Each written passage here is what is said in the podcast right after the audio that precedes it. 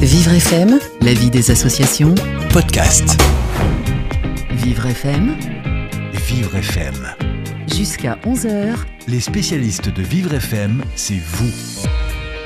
Benjamin Moreau, Carole Clémence. Bonjour Carole. Bonjour Benjamin. Dans votre émission Association Solidaire aujourd'hui, de quoi allez-vous parler On va parler d'accompagnement sexuel pour les personnes en situation de handicap. On en parle avec l'APAS, l'association pour la promotion de l'accompagnement sexuel, euh, l'association qui, euh, qui compte en France sur ce sujet. On en parle avec euh, sa, secrétaire euh, Jill Nuss. On en parle également avec un accompagnant sexuel.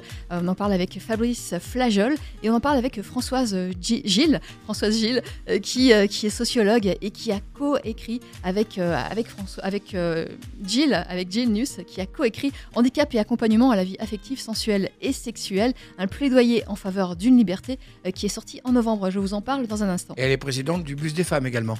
Exactement. C'est bien ça.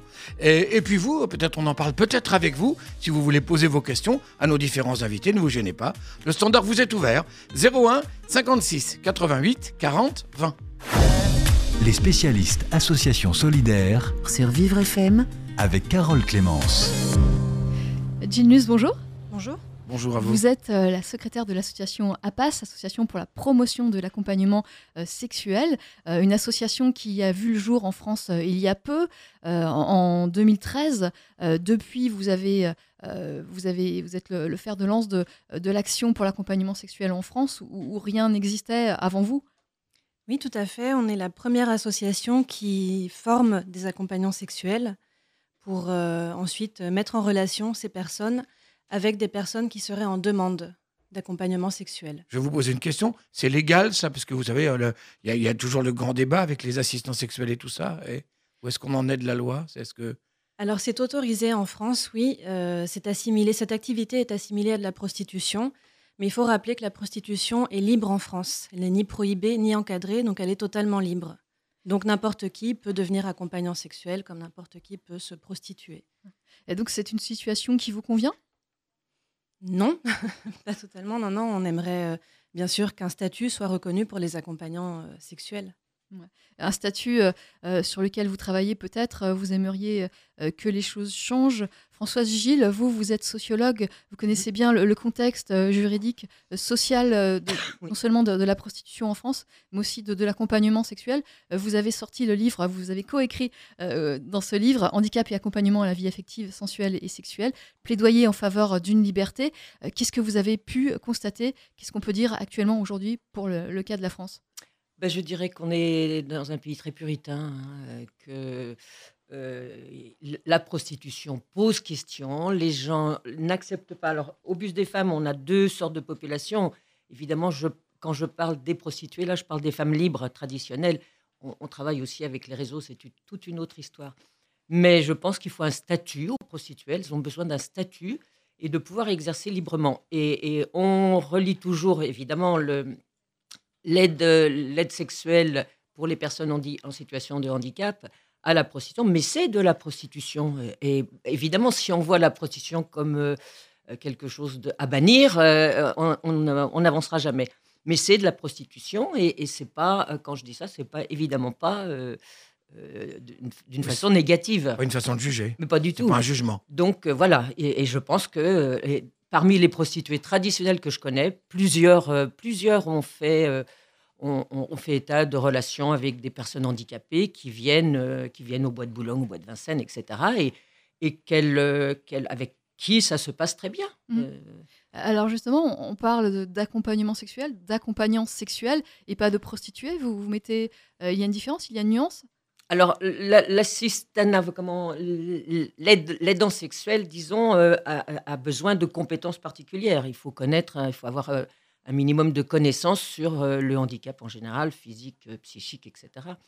Donc, euh, oui, il y a, une, on va dire, c'est une spécialité, c'est-à-dire qu'il faut vraiment avoir le désir d'aller vers ces personnes, de connaître leurs problématiques, de savoir comment, comment les gérer, comment, comment s'y prendre. Et c'est vrai que c'est particulier.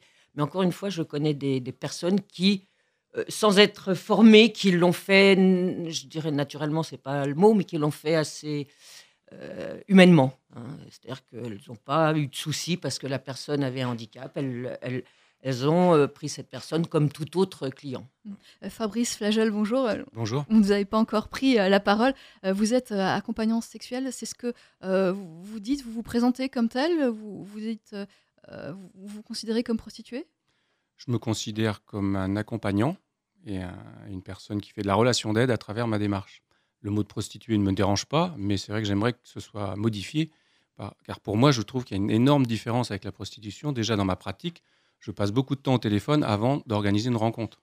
Contrairement à une prostituée ou un prostitué, j'en connais, ils ne passent pas une heure au téléphone avant d'organiser un, rendez-vous.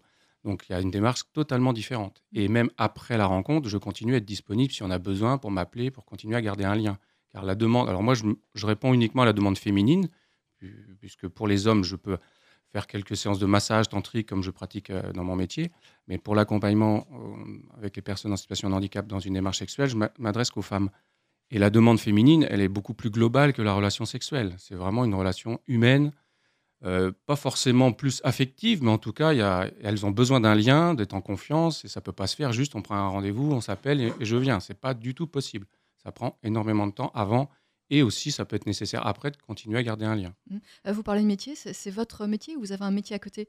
Alors, ça fait partie de mon métier. Je suis masseur, je fais de la relation d'aide psychocorporelle, je pratique beaucoup le massage tantrique et donc je fais déjà de la relation d'aide sur la sexualité des personnes en situation de non-handicap ou de handicap. Ça fait déjà des années que je fais ça à titre personnel. Donc, le proposer à des personnes en situation de handicap, pour moi, c'était une démarche supplémentaire et qui m'a permis d'ailleurs de, en plus d'enrichir ma démarche vis-à-vis des personnes en situation de non-handicap. Mmh. Euh, alors qu'est-ce que vous dites aux, personnes à qui vous expliquez euh, votre profession euh, Comment vous vous décrivez? Alors je, vous dis, je, fais de la, je pratique de la relation d'aide psychocorporelle donc, et qui peut aller jusqu'à de l'accompagnement sensuel, voire sexuel si c'est nécessaire. Donc c'est une palette énorme. Il n'y a, a, pas d'obligation dès le départ.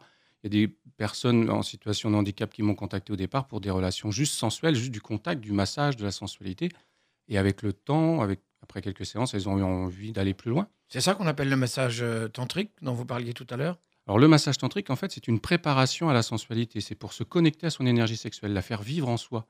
C'est une pratique qui est faite au départ surtout pour aider les gens à se reconnecter à leur propre sexualité, voire aider les couples à se reconnecter eux-mêmes à leur sexualité de couple. Donc ça fait partie de ça, de ma démarche. Donc le, pas n'est pas très difficile de passer euh, un peu plus loin, je dirais, et d'aller au-delà euh, avec certaines personnes qui ont besoin d'aller au-delà du massage. Mmh. Alors là, vous êtes un homme. Euh, est-ce que la situation est différente pour les accompagnantes sexuelles Ginus, vous, vous l'avez été, vous ne l'êtes plus. vous vous reconnaissez dans, dans, ce que dit Fabrice Pour vous, c'était aussi simple que... Ça a l'air très simple quand il, quand il en parle. Euh, oui, oui, je me reconnais, beaucoup dans dans la pratique, qu'évoque, Fabrice. c'est vrai que j'ai commencé, comme l'évoquait, Françoise Gilles tout à l'heure, j'ai commencé moi à l'époque, sans, formation. Voilà, je me suis lancée et aussi tout s'est très bien passé. Ensuite, on a décidé avec Marcel Nuss de créer l'association. dans les rencontres que j'ai pu faire à l'époque, c'est ça, c'est quand même tout un travail en amont pour bien connaître, et comprendre euh, la demande de la personne. Et, ensuite, tout est libre. Voilà. Il y a beaucoup de personnes, euh, notamment en situation de handicap, qui euh, parfois nous, disent Mais c'est cadré, c'est horrible, vous, allez, vous avez des rapports sexuels à la carte ou des, choses comme ça, on peut entendre. tout est libre. C'est vraiment un petit peu ce qu'évoquait Fabrice à l'instant. Voilà, une palette. J'ai entendu ce mot de palette. il y a vraiment la liberté de, chacun est respectée, aussi bien des accompagnants sexuels que des personnes en demande. Et ça reste une rencontre humaine. Une rencontre humaine. Voilà. On va expliquer euh, comment on peut faire appel à vos services et, comment vous vous êtes formé, comment euh, on peut améliorer euh, les choses au niveau de cet accompagnement, cette rencontre humaine. On en parle dans un instant, Benjamin. Avant cela, place à Mon Action Solidaire. Euh, ce sont des initiatives, des projets qui ont été financés par le CIRP euh, parce que visant à améliorer le quotidien des, des personnes handicapées. On vous propose l'action solidaire du jour. Dans le but de permettre aux personnes en situation de handicap de sortir de leur isolement, l'association Son et Handicap leur propose de s'exprimer au travers de la musique grâce à un instrument innovant. Bonjour, Michael Fourcade. Bonjour. Alors, vous êtes euh, le concepteur de l'orgue sensoriel. Alors, décrivez-nous cet instrument. Alors, c'est euh, un instrument de musique euh, qui est adapté aux personnes euh, qui sont en grande difficulté au niveau gestuel, mais aussi au niveau cognitif. Donc, il se compose d'un assortiment de capteurs, des petits boîtiers, des rouleaux, des pièces dans lesquelles on peut souffler, qu'on peut caresser, effleurer, et qui traduisent les possibilités euh, expressives des personnes pour les convertir en son, en notes de musique, en euh, fonction musicale, en gamme de notes et euh, permettre de, placer ces personnes en situation de, de, musiciens. Euh, c'est elles qui font leur musique, elles sont pleinement actrices et créatrices de leur environnement sonore et musical. Alors j'imagine que chaque instrument est pratiquement euh, adapté euh, individuellement à chaque personne parce que euh, n'y a pas un seul handicap, donc il n'y a pas une seule personne qui, enfin pas deux personnes qui ont les mêmes difficultés. Comment vous faites? Oui, exactement. On a mis dix ans à Oui. constituer progressivement un assortiment de, de capteurs qu'on va donc on va choisir la- le capteur, la, la petite pièce qui est la, mieux adaptée- à la personne. On va la mettre sur un bras articulé, ou on va la on va, on pouvoir lui, lui mettre sur ses genoux. Euh, et, euh, et donc ces, ces capteurs ont été validés peu à peu par notre expérience euh, patiente, sans objectif, on va dire, de standardisation ni d'objectif commercial. On voulait, on voulait juste y arriver, y arriver avec les personnes dont on dit que bah, elles sont euh, tellement en difficulté que ça va être compliqué de de les rendre musiciennes ou de leur faire faire de la musique par elles-mêmes. Donc il y a y a y y a 15 capteurs qu'on a développés. euh, qui permettent comme ça de, s'adapter. Mais c'est vrai qu'on construit, on peut construire le dispositif euh, orgue sensoriel, euh, l'instrument, en fonction des projets de l'équipe et des profils euh, des personnes. On s'adapte. Il y a, là aussi, il n'y a pas de standardisation. C'est pas un instrument qui est fabriqué en série ni à la chaîne. C'est sur projet, sur demande qu'on qu'on fournit l'équipement et qu'on euh, forme les personnes à, à l'utilisation. Donc vous travaillez avec les établissements euh, qui accueillent des personnes en situation de handicap. Ça peut être aussi, ou est-ce que c'est possible de travailler aussi avec des personnes qui sont chez elles? Oui, c'est tout à fait possible. On peut organiser des petites séances de travail euh, à domicile, mais aussi euh, euh, dans un domicile où, se réunissent trois ou quatre personnes. Ça permet aussi à la personne de sortir de son isolement et de se dire tiens, je vais faire de la musique, mais je vais la faire avec d'autres personnes. Une autre particularité de cet outil, c'est comme il place une personne en situation de lourd handicap dans une situation de musicienne, de produire de, l'émotion par la musique, elle peut très facilement jouer avec d'autres personnes musiciennes, donc des musiciens professionnels, des, des personnes qui vont jouer à ses côtés et partager comme ça euh, une expérience musicale ou une prestation musicale euh, où la personne est aux côtés d'un autre musicien sans, euh, sans, sans distinction aucune. C'est une énorme valorisation pour, pour toutes ces personnes, effectivement. Ben, merci beaucoup, Michael Fourcade, de nous avoir présenté l'orgue sensoriel proposé par l'association Son et Handicap qui a reçu le coup de cœur euh, du jury du prix au CIRP. Merci. Au revoir. Au revoir. Mon action solidaire au micro d'Annelise Farcoa, c'est à retrouver chaque jour sur Vivre FM et en podcast sur vivrefm.com, Carole. Alors cet orgue sensoriel, cet instrument euh, innovant pour les personnes en situation de handicap, euh, c'est une, une innovation qui, qui vous intéresse, qui, qui vous parle, Fabrice? Oui, tout à fait. c'est- Je trouve ça super intéressant parce que la musique, l'art, c'est de la sensualité. Donc développer ces capteurs sensoriels euh, avec les arts, ça va développer encore plus le corps, la sensibilité du corps, et donc le bien-être et le bonheur intérieur. Donc c'est une super démarche, je trouve ça vraiment chouette. vous, vous y pensez pour vous, justement, pour votre travail? Dans votre travail, ça peut être Ah intéressant ben, euh, disons que quand je pratique euh, même un accompagnement, j'ai toujours de la musique, je crée toujours une ambiance euh, odorante, enfin voilà, j'ai créé toujours une ambiance pour mettre les sens en éveil, quoi. De toute façon, c'est très important. Euh, Ginus, euh, Florence Gilles, une réaction peut-être ça- Françoise. Françoise Euh, bah, oui, je, je- je- trouve aussi très intéressant et, et- et surtout le- bah, la partie euh, euh, collective, hein, le, le- le lien qui peut se créer entre, entre des personnes, euh, je trouve euh, très important. Et, et, euh, euh, le mot valorisant m'a un petit peu dérangé parce que oui, je trouve que c'est surtout euh, bah, un, un- un confort et, et un plaisir pour les gens avant d'être, de, de les valoriser. Oui, bien sûr. Et, et vous, Gilles euh, oui, moi, ça m'a ça m'a inspiré de façon assez euh, poétique. J'ai entendu euh, ces mots de, de l'émotion par la musique et, et notamment pour faire le, le parallèle également avec, avec l'association, avec l'accompagnement sexuel. J'ai vraiment entendu ces notions de, de, de non-objectif, de standardisation. Et, et c'est ça aussi, c'est et l'adaptabilité et le cas par cas. Et c'est également dans l'accompagnement sexuel et dans la sensualité, comme le disait Fabrice. Voilà, c'est se mettre euh, au diapason euh, avec la personne qu'on rencontre. euh. Et puis musique et accompagnement, ça va bien ensemble, hein, Voilà, tout à fait. finalement. C'est essentiel, cette, euh, ce diapason. On va, on va continuer à expliquer euh, votre travail, euh, votre démarche. On continue. Euh, Benjamin, dans un instant. Et justement, puisqu'on parle diapason, on va faire une pause musicale sur Vivre FM. Jusqu'à 13h, Vivre FM, c'est vous Benjamin Moreau. et Carole Clémence.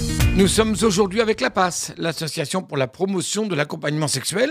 Nous sommes en compagnie de Fabrice Flageol, qui est accompagnant sexuel à la PAS, de Gilles Nuss, qui est secrétaire et ancienne accompagnante sexuelle, et de François Gilles, qui est sociologue et présidente du Bus des femmes, Carole. Exactement, Benjamin. Et alors, je m'adresse à, à vous trois. Est-ce que cet accompagnement sexuel est indispensable? Euh, moi, je, je trouve, je trouve que la situation actuelle, ça, ça s'apparente à de la maltraitance pure et simple. Euh, l- l- on sait que des mères sont obligées de soulager leurs euh, leurs fils, leurs enfants, que c'est pas non plus. Là, je suis aussi, euh, je travaille aussi dans une école d'éducateurs, donc j'ai eu des échos de, de, de personnes qui, qui, qui m'ont dit avoir été très sollicitées et c'est pas leur rôle non plus.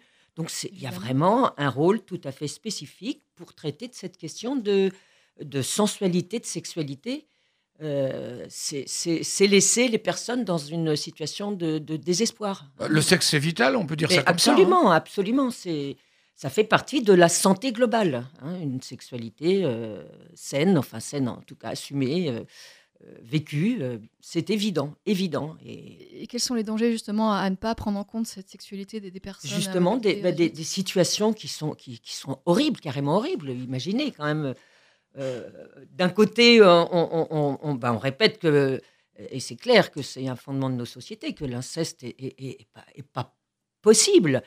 Et bah, c'est, et on en revient à des situations où justement la, les- les- la, mère, par exemple, se retrouve dans une position complètement incestueuse et pas du tout par désir, évi- enfin évidemment. Oui, oui, mais- Évidemment. mais par obligation. Donc, euh, en, en arriver à des extrémités comme ça, je trouve ça, euh, je trouve que c'est c'est gravissime. c'est terrible. hein. C'est terrible. Et donc, les pouvoirs publics ne prennent pas leurs responsabilités, comme euh, très souvent, par rapport à ces questions. Et, et ces personnes se, se trouvent réduites. à- elles ne peuvent pas demander d'aide. Il n'y a pas encore assez d'accompagnants sexuels. Bien sûr, bien sûr, il faudrait vraiment que ça soit, euh, ça soit beaucoup plus. euh, Il faudrait que ça soit dédramatisé, tout ça. C'est surtout ça. hein. Si, si on pouvait euh, voir les choses, euh, la sexualité de façon saine, simple, limpide. euh, mais- Désenclavé. Hein. Voilà, mais euh, bon, on en est, on en est loin. Et, et au niveau légal, euh, on en a dit quelques mots, mais il faudrait aussi que les choses évoluent. Bah oui, au niveau légal, euh, bon, on parlait tout à l'heure de proxénétisme. C'est vrai que le- dans le code pénal français, euh, le- on on ne distingue pas le proxénétisme de soutien du proxénétisme de contrainte. C'est clairement différent. Moi, je peux tomber pour proxénétisme parce que je donne le téléphone d'une prostituée à une autre, par exemple, tout simplement, parce qu'elle me paye un verre, ce qui est arrivé. Euh, un, chef d'établissement qui fait venir une prostituée dans l'établissement peut tomber pour proxénétisme. hein, alors que donc, euh, il, faut, il faut, faudrait revoir euh, le code pénal, enfin cet article du code pénal, pour euh, Et, justement, identifier clairement ce qu'est le proxénétisme, votre- c'est-à-dire le profit d'une personne sur le travail d'une autre. et justement vous, vous agissez au sein de la PAS euh, pour ça Vous agissez au sein des pouvoirs, envers les pouvoirs publics Est-ce que ça fonctionne? Est-ce que vous êtes entendu? Alors pour l'instant, euh, oui, Marcel Nuss est déjà allé à l'Élysée et a déjà euh, mis au courant les pouvoirs publics, publics pardon, de, de nos actions, mais euh, on a très peu de soutien euh, officiel en tout cas. euh. On parle de vous, en tout cas, ça, ça vous êtes connu. La, la PAS est connue, votre, votre, votre combat est connu. On commence un petit peu On commence. oui, à parler de, de nous. Alors on vous connaît bien à être, Vivre euh, FM, peut-être qu'à l'extérieur on vous connaît moins, effectivement. Et Marcel Nuss c'est une vraie voix. Enfin, je veux dire, c'est c'est- c'est quelqu'un dont la voix porte forcément. Oui, oui, oui, tout à fait, mais euh, pas encore assez, malheureusement. Le livre qui est paru en, novembre, justement, ce livre, ouvrage avec plusieurs travaux de, professionnels, ce livre, il porte ses fruits? Le plaidoyer pour la liberté sexuelle? Oui, on a déjà quelques retours et c'est vrai que c'est un livre qui, un livre collectif, donc un ouvrage collectif qui regroupe donc de nombreux témoignages de, d'avocats, de, d'accompagnants sexuels, de parents également, de professionnels du médico-social, de personnes qui ont été accompagnées. Donc, on espère que ce livre va, va porter ses fruits. Mmh. Oui. Vous avez des retours, euh, euh, Françoise Gilles, sur ce livre De notre côté, non, pas du tout. J'en ai parlé euh, bah, chez nous à l'équipe, etc., qui sont l'équipe du bus des femmes est intéressée par tout ce qui, ce qui a trait à, cette question. Mais j'ai pas entendu. voilà, ils l'ont trouvé intéressant ce livre, bien.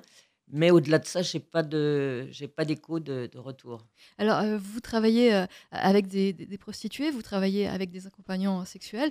Euh, les, il y a des critiques en France des, abolitionnistes qui sont contre la prostitution, qui sont contre forcément l'accompagnement sexuel, ou peut-être pas forcément. Est-ce qu'ils lient les deux? Ah oui, complètement. complètement. D'ailleurs, Bachelot avait dit, une fois on lui avait demandé si elle était pour ou contre, enfin si elle était d'accord avec cette question d'accompagnement sexuel. Elle avait dit Vous, vous plaisantez, euh, je suis, euh, elle était au droit des femmes, je crois, à l'époque, vous plaisantez, c'est de la prostitution, donc jamais je n'accepterai une chose pareille. Euh, bah, ça s'appelle une, fermeture, un esprit. Enfin, c'est de l'hypocrisie avant tout. Hein. C'est beaucoup d'hypocrisie parce qu'on connaît les problèmes réels et, et, la seule façon de les, de les résoudre, c'est ça c'est d'accepter qu'il y ait des aidants sexuels pour les personnes qui en font la demande. il n'est pas question d'obliger les gens à avoir euh, des rapports. C'est pas la, voilà, ça a été dit. Mais, mais le nid, le nid est là, c'est très puissant. Le nid, l'association. Euh, Pardon, le mouvement du nid ou l'amical euh, sont très puissants et, et, font un travail de lobby au sein du Parlement qui est impressionnant. Et d'ailleurs, vous verrez dans cette loi, c'est le NI qui a inventé tous ces nouveaux termes, le système prostitutionnel. Je ne sais pas ce que ça veut dire. Ça fait, ouais, c'est fait pour faire peur le client est devenu un prostitueur, c'est aberrant, aberrant. C'est pas euh, euh, quelqu'un qui prostitue. Un autre est un proxénète, il y a un nom pour ça. Donc il y a toute une, une, une, emprise idéologique euh, terrible. Il faudrait mettre tous ces gens autour de la table parce que c'est vrai que la prostitution, ça, ça a pu faire aussi commettre des, des dégâts. Enfin, on, sait que certaines femmes euh, euh, ne sont pas libres. Je ne sais pas comment Alors ça voilà, ça, bien sûr. je veux dire, il y a tout. Bien c'est ça aussi. Faut, faut... Oui, non, mais justement, eux cherchent à faire l'amalgame pour. c'est on veut un monde sans prostitution. Ça s'appelle de l'idéologie, et sans prendre en compte les situations, la réalité de la vie, etc. Et l'utilité des prostituées.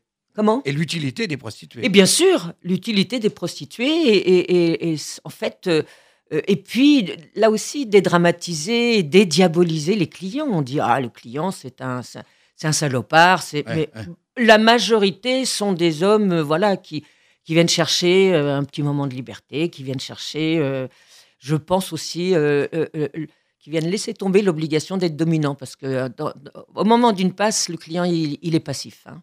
Donc, je pense qu'au-delà de, de, de, l'acte prostitutionnel, il y a tout un tas de choses qui se jouent du, côté de, bah, de la perception de la sexualité, des normes dans la sexualité de notre société. Mmh. voilà, on ne peut pas demander à son épouse euh, enfin, on ne peut Bien pas. sûr, certaines choses. Enfin, euh, voilà, il y a des choses qui ne on se ne demande pas, et qu'on peut réaliser avec une prostituée qui, n'est, qui est sans jugement par rapport à, la, voilà, cette norme. Donc il y a beaucoup plus euh, de liberté, effectivement. c'est, tout à fait différent. On va en continuer à expliquer cette situation, comment améliorer les choses, que peut-on faire? Dans un instant, Benjamin. N'hésitez pas à nous appeler hein, si vous êtes intéressé pour poser une question, par exemple, ou témoigner. 01 56 88 40 20. Jusqu'à 13h. Vivre FM, c'est vous, Benjamin Moreau et Carole Clémence. Jusqu'à 11h sur Vivre FM, nous sommes avec La Passe. La Passe, c'est l'association pour la promotion de l'accompagnement sexuel, représentée par Fabrice Flajol, qui est l'un des accompagnants sexuels de l'association, euh, par Gilles Nuss, qui est la secrétaire et qui est une ancienne accompagnante. Il y a également avec nous Françoise Gilles, elle est sociologue et présidente du Bus des femmes. Oui, alors Françoise, euh, Fabrice et Gilles, euh, quel est le profil de, la personne qui a besoin d'accompagnement sexuel? Alors, euh, je, au sein de l'association, donc je suis la secrétaire et je suis chargée également des mises en relation. Donc, je fais des mises en relation depuis plusieurs années maintenant, euh, Alors, voilà, chaque jour. C'est-à-dire qu'une personne peut s'adresser à votre association pour euh, demander un, un accompagnant. Voilà, tout à fait. Donc, on a sur notre site internet, le site de l'association, on a un formulaire à remplir. Et donc, quand ce formulaire nous parvient, on étudie la demande. C'est un long travail. Et ensuite, si une, une accompagnante sexuelle ou un accompagnant sexuel est disponible euh, dans la zone géographique de cette personne en demande, on fait une mise en relation. Voilà, c'est un gros travail. Les personnes en demande euh, sont, ont des profils vraiment très variés. Euh, des hommes, des femmes, un petit peu moins, majoritairement euh, des hommes, mais les femmes commencent de plus en plus à, à faire des demandes, euh, à oser dire, bah oui, je- j'ai aussi ce besoin de sensualité, de sexualité. donc voilà. Et il y a également, je crois que c'est vraiment aussi important de le rappeler, il y a des couples qui nous contactent. Des couples dont les deux personnes sont en situation de handicap et qui ont besoin de, se rapprocher, qui peuvent pas avoir un, peuvent pas avoir un rapport sexuel euh, euh, librement, qui sont pas libres vraiment de, de leurs gestes. Donc l'association intervient euh, aussi pour ça et pour ces demandes-là. Et on a également des demandes pour des personnes qui ont un handicap mental ou psychique. Et dans ce cadre-là, donc nos accompagnants ont un deuxième module de formation parce que c'est un- une activité encore particulière. Là, on est vraiment dans un autre domaine. Et pour ce genre de demande, il y a encore plus de travail en amont parce que les personnes ne peuvent pas formuler forcément elles-mêmes. Et les, les, les personnes qui peuvent vraiment formuler ces demandes ou les comprendre sont les proches, la famille, les accompagnants du quotidien. euh, donc on a le- beaucoup de, demandes comme ça aussi. D'où le besoin de formation. On en dira quelques mots tout à l'heure, puisque vous êtes formatrice euh, depuis 2015 au sein de la PASS, Mhm. euh, formatrice pour les accompagnants. Alors, je voulais qu'on qu'on voit le témoignage de Laetitia Rebord. Euh, C'est Brian Ferrara, notre journaliste, qui l'a interviewée par téléphone. Donc, elle est atteinte d'une amyotrophie spinale, une maladie qui paralyse tout son corps. Et elle a bénéficié de l'accompagnement sexuel en 2016. Euh, donc, elle avait euh, 33 ans. Et aujourd'hui, elle est en couple. Euh, on va voir son témoignage euh, tout de suite. Je m'étais beaucoup préparée, euh, besoin euh, dans ma tête. C'est pour ça que j'ai attendu peut-être mes 33 ans euh, pour faire appel à un accompagnant. C'est que dans ma tête, il fallait que je sois au clair, qu'il fallait que ça, je m'attache, mais que je puisse me détacher facilement, sans que ce soit, on va dire, euh, plus difficile que le bénéfice que j'en ai retiré. Euh, donc voilà, donc tout ça, j'y avais bien réfléchi. Euh, voilà, ça s'est plutôt passé bien parce qu'on s'est bien entendu, mais j'ai pas eu de mal après euh, à me détacher. C'était voilà que c'était quelqu'un qui était là pour euh, m'apporter un bien-être. euh, voilà, sur deux séances, mais que ça allait pas être mon, mon compagnon, je ne faisais pas de film. Enfin, vous voyez, c'était très clair depuis le départ et de toute façon, il a mis euh, suffisamment de distance aussi de son gardant une certaine, vraiment une proximité. Enfin, vous voyez, c'est, voilà, on reste des êtres humains, enfin, c'est machine. Mais voilà, pour que ce soit clair entre nous et, et donc, il m'a fait découvrir, voilà, des, des, voilà, caresses sexuelles et autres, et d'un cunilingus. Voilà. Donc, euh, j'ai eu, euh, eu quand même une bonne expérience. Et c'est vrai que ça m'a apporté, plus de confiance en moi, plus d'estime. Je l'ai ressenti, en fait, comme un corps euh, qui réagissait aussi au plaisir. Donc, oui, tout, ça, c'est, de toute façon, ce sont les critères vraiment qu'à la place qu'on met en avant, c'est toute la confiance et le bien-être que cela peut apporter. Et pour moi, l'accompagnement sexuel, c'est une, c'est une solution, c'est pas la solution. Bien évidemment que la- il n'y a rien de plus beau que de découvrir la sexualité euh, avec quelqu'un qu'on aime. euh. enfin, vous voyez, c'est euh, évidemment ça, mais il faut savoir que c'est pas toujours facile quand on a un handicap. On peut aussi avoir des blocages soi-même par rapport à ce qu'on a vécu et qui peuvent entraîner une baisse de l'estime de soi. Et c'est pour ça que moi, l'accompagnement, c'était vraiment une, charnière pour aller vers autre chose. On vient d'entendre euh, Laetitia Rebord, euh, qui est euh, par ailleurs vice-présidente de la PAS, Association pour la promotion euh, de l'accompagnement sexuel. Laetitia, vous, vous la connaissez tous les trois. Elle a eu recours au service d'un accompagnant sexuel et, et aujourd'hui, elle n'en a plus besoin. Aujourd'hui, elle a trouvé un compagnon et, et donc elle continue quand même à militer au sein de la PAS pour, pour l'accompagnement sexuel. Donc c'est quelque chose qui a été positif pour elle. Ah oui, tout à fait, oui. Ça a été euh, vraiment, euh, bah, comme elle le dit, elle a repris confiance en elle. euh, voilà, c'est. Et puis elle avait aussi, ce qui est important, ce que j'ai retenu dans ce qu'elle a dit, enfin qu'elle dit souvent, c'est qu'elle s'était préparée avant. Voilà, et on nous pose souvent cette question de l'attachement. Ah, mais oui, mais si on s'attache, ben voilà, elle répond très bien, mais on se détache aussi. Voilà, c'est ça qui est important de rappeler aussi. C'est tout un processus pour, pour faire une telle demande. Fabrice Flagel Oui, justement, euh, c'est ce qui me touche beaucoup dans cette démarche que je pratique. J'ai eu une, enfin, plusieurs rencontres féminines et euh, les trois, trois sur quatre de rencontres dernières que j'ai eues ont rencontré quelqu'un après m'avoir contacté. Et ça, c'est génial. Franchement, c'est le but de la démarche. C'est pas qu'elles deviennent accro à notre démarche. C'est pas le but. C'est vraiment de se redonner confiance, de se reconnecter à leur sensualité, à leur sexualité. Et comme par hasard, hop, elles rencontrent quelqu'un, elles sont, elles sont mieux dans leur peau et elles vont rencontrer quelqu'un. Mm. Et ça, c'est vraiment très touchant et c'est vraiment pour ça que je fais cette démarche. Et vous avez combien de bénéficiaires, euh, justement, de, de personnes euh, qui ont recours à vous? Pour l'instant, j'en ai moins d'une dizaine que j'ai conta- que j'ai pu rencontrer depuis deux ans, mais je les ai vus plusieurs fois aussi. Mais bon, après, de toute façon, il y a une demande féminine qui est vraiment infime par rapport à la demande masculine. hein. C'est peut-être de l'ordre de 3% ou un truc comme Oui, ça. entre Donc, 3 et 5 oui. de- Co- comment on de les Ça tient à quoi, ça? Bah, dans notre société, de toute façon, euh, si vous regardez la prostitution classique, c'est 95% d'hommes, voire peut-être même plus, qui font appel à des prostituées. Donc, dans notre société, les femmes n'osent pas faire cette demande. Et d'ailleurs, ce qui me touche beaucoup aussi dans ma demande, c'est que depuis que je pratique l'accompagnement, j'ai été contacté par des femmes qui ne sont pas en situation de handicap et qui m'ont vu, qui m'ont entendu témoigner, qui ont eu accès à mon site et qui m'ont fait cette demande aussi pour elles. Parce qu'effectivement, dans notre société, il n'y a pas besoin d'être en situation de handicap pour être dans détresse affective et sexuelle, malheureusement. Mhm. Et du coup, j'ai accompagné aussi des personnes euh, tout à fait valides qui avaient besoin de, passer entre mes mains, entre guillemets, pour se redonner confiance. Et après, pareil, elles sont, repar- elles sont continué leur vie et ça leur a redonné confiance. Euh, On parle d'affectif et de sexuel. Est-ce que les deux sont liés? Est-ce qu'il faut euh, dissocier les deux? Alors moi, je ne dissocie pas les deux. Par contre, je sais cultiver le détachement après. Ça, ça fait partie d'ailleurs. Et pour la différence aussi avec la relation, je dirais, de prostitution, c'est qu'on parle beaucoup avant de se rencontrer. Je vais vraiment besoin d'entendre ma future cliente potentielle, quelles sont ses attentes, comment elle se situe par rapport à justement cette demande affective, pour que les choses soient bien claires. Et par contre, après, quand on est ensemble, je ne me mets pas de limite. Je vis pleinement la relation. Et c'est ce qui leur plaît, parce qu'elles ont vraiment envie. de- je, repense à une cliente que j'ai accompagnée il y a quelques temps. On est allé au restaurant avant de se voir, comme si c'était une vraie rencontre sur Mythique et qu'on venait se rencontrer euh, au restaurant pour faire connaissance. Et ça a été génial pour elle.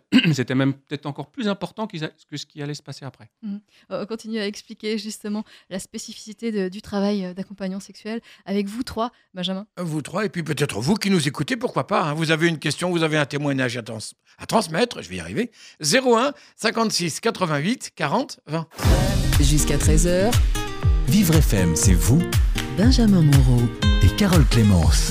L'association d'aujourd'hui s'appelle La Passe, l'association pour la promotion de l'accompagnement sexuel. Elle est représentée par Fabrice Flagel, qui est accompagnant sexuel à La Passe, par euh, Jill Nuss, qui est secrétaire et qui est une ancienne accompagnante. Et puis il y a également avec nous Françoise Gilles, elle est sociologue, elle est présidente du Bus des femmes. Alors, euh, lorsque l'une personne prend contact avec l'association ou prend contact avec euh, vous, Fabrice, pour, euh, pour une séance, pour, pour un accompagnement euh, sexuel, euh, vous, vous, acceptez ou vous n'acceptez pas? Vous avez, vous avez le choix, vous, étudiez euh, la demande? Comment ça se passe? Alors nous, quand on a une demande qui nous, qui nous arrive, on l'étudie euh, de façon... euh, voilà, ça nous arrive euh, de façon virtuelle, donc par mail ou par un formulaire qui, a été rempli par la personne ou les proches d'une personne. Et ensuite, euh, on préconise, mais c'est vraiment... on préconise très très fortement un, un entretien préalable. Donc quand c'est possible, euh, voilà, Fabrice par exemple se déplace très loin, euh, va partout en France. euh, donc l'entretien préalable n'est pas toujours possible en vrai, en réel, mais il est très il a quelle utilité? Bah, de voir si les deux personnes se plaisent déjà, tout simplement, parce qu'il y a assez souvent des grandes différences d'âge, donc voilà, c'est important aussi de voir bah, si elles se plaisent euh, physiquement, si les attentes et demandes de chacun, si les limites de l'accompagnante ou l'accompagnant sexuel conviennent aux attentes de la personne en demande. Et ensuite, euh, ils peuvent convenir d'un rendez-vous. Voilà, c'est une question de, feeling aussi.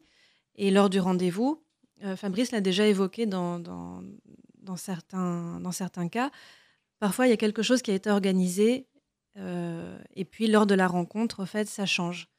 Des femmes qui, euh, qui disent mais je veux juste un moment sensuel, ou même des hommes qui disent je veux juste un moment sensuel pour me reconnecter à mon corps qui est euh, qui n'est jamais touché au quotidien ou touché par des mains très médicales, etc.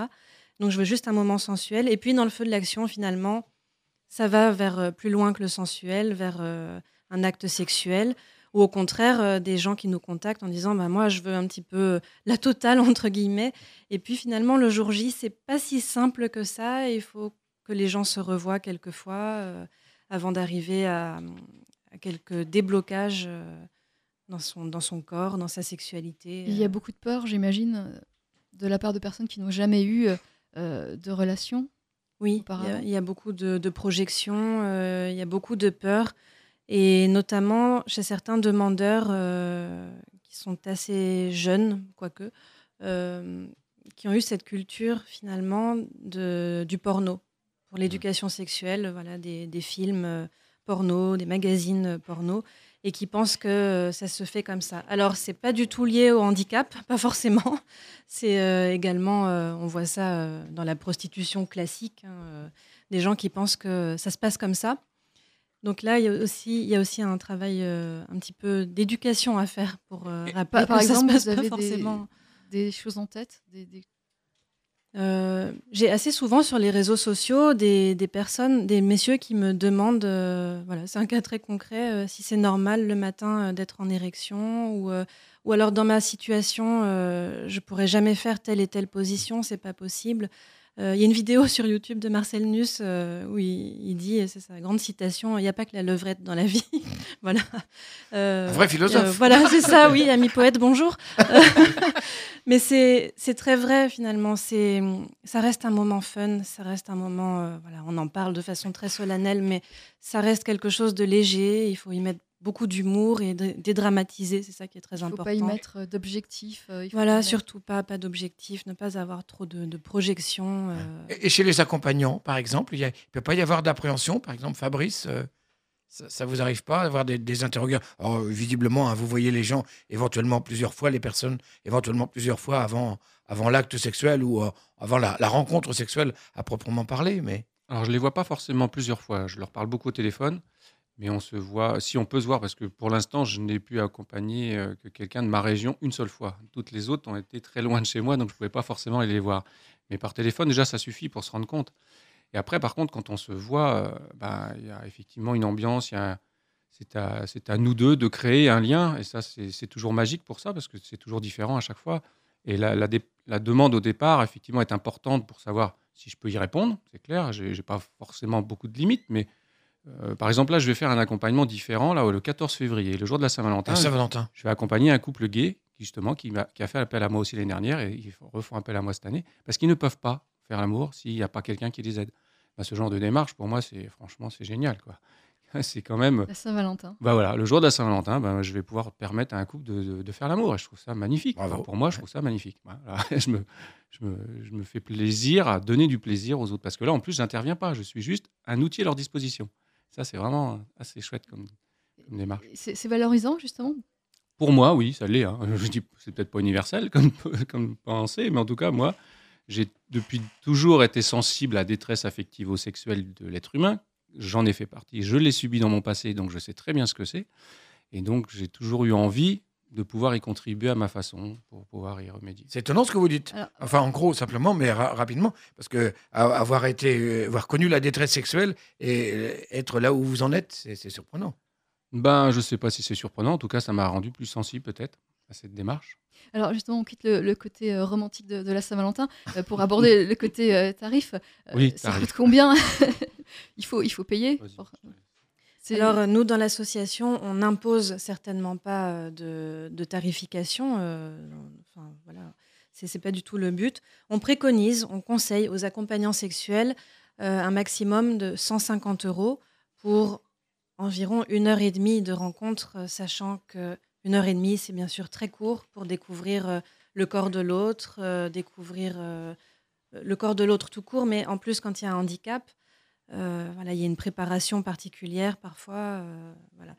Donc, on, on, préconise ce tarif-là. Certains accompagnants sexuels ont un petit peu de mal avec la tarification, donc euh, Ils demandent un peu moins, d'autres demandent un peu plus, mais là, c'est compliqué parce que les personnes en demande bénéficient pour la grande majorité de l'allocation adulte handicapé et, et donc c'est un choix. mais là aussi, voilà, c'est ce que Marcel Nuss répète souvent, c'est un choix. Il y a beaucoup de gens qui nous disent ça fait cher le câlin, etc. on a beaucoup de, ce genre de propos, mais c'est un choix. On prend sa vie sexuelle euh, en main euh, ou pas. Voilà. Certaines personnes économisent pour pouvoir euh, rencontrer un accompagnant ou une accompagnante sexuelle. Et, parfois, quand on me dit bah, c'est trop cher, je dis il existe des sites libertins, des sites de rencontres. et puis on peut faire appel à, à, un ou une prostituée euh, plus classique, sans la formation adaptée C'est pas dit que ce sera moins cher. Oui, j'allais bah, dire, dire aussi, parfois. Une heure je ne connais pas le prix. C'est même beaucoup, enfin souvent plus cher, hein, parce que moi je sais que je ne peux pas faire une prestation une heure et demie, c'est impossible. Il me faut au moins deux heures, deux heures et demie, voire trois heures mm. pour 150 euros. Je gagne plus quand je fais mes massages tantriques pour, mm. mes clients, hein. mm. donc euh, le rapport est pas du tout le même. Donc c'est vraiment cette notion d'argent. En plus, dans l'absolu, objectivement, je trouverais tout à fait normal que ce soit bénévole ce genre de démarche. Parce qu'effectivement, l'amour devrait être bénévole dans notre société si c'était normal. mais malheureusement, vous pas l'air d'accord. Non, mais parce que j'ai une vision plus philosophique peut-être de la démarche. Mais par contre, c'est vrai que concrètement, s'il n'y avait pas cette notion d'argent et de contrat, ce serait très difficile de mettre les limites. Parce que pourquoi on ne ferait pas appel à moi tous les jours Et puis là, je fais plus que ça. Et voilà, mm. comment je vais vivre, ma femme va peut-être pas être d'accord. Donc voilà, c'est tout simple. Mais l'argent a besoin de créer un, cadre. Voilà, on est dans, une, dans un cadre bien précis. C'est une prestation professionnelle. C'est une rencontre contractuelle et l'accompagnement sexuel n'est pas un dû. Voilà, nous sommes pour la prostitution libre et choisie mhm. et euh, c'est un métier comme un autre. Mhm. Voilà, n'en déplaise à certains.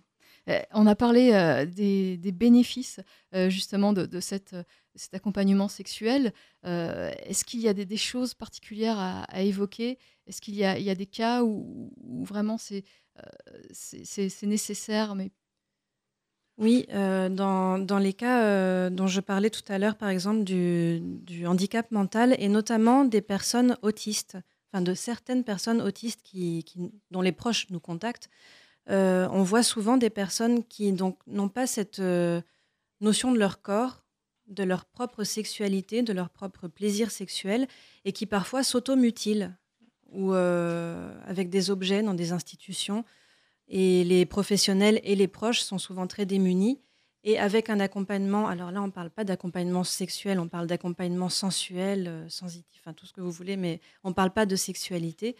Euh, là, les personnes, on, remarque vraiment ça, euh, ils arrêtent d'avoir des, excès de, violence comme ça, de s'automutiler. on voit des personnes beaucoup plus calmes c'est indispensable, euh, cette forme, cet accompagnement est indispensable. Alors, on arrive au terme de cette émission. Euh, juste peut-être euh, donner un, contact, le contact de votre association, La Passe.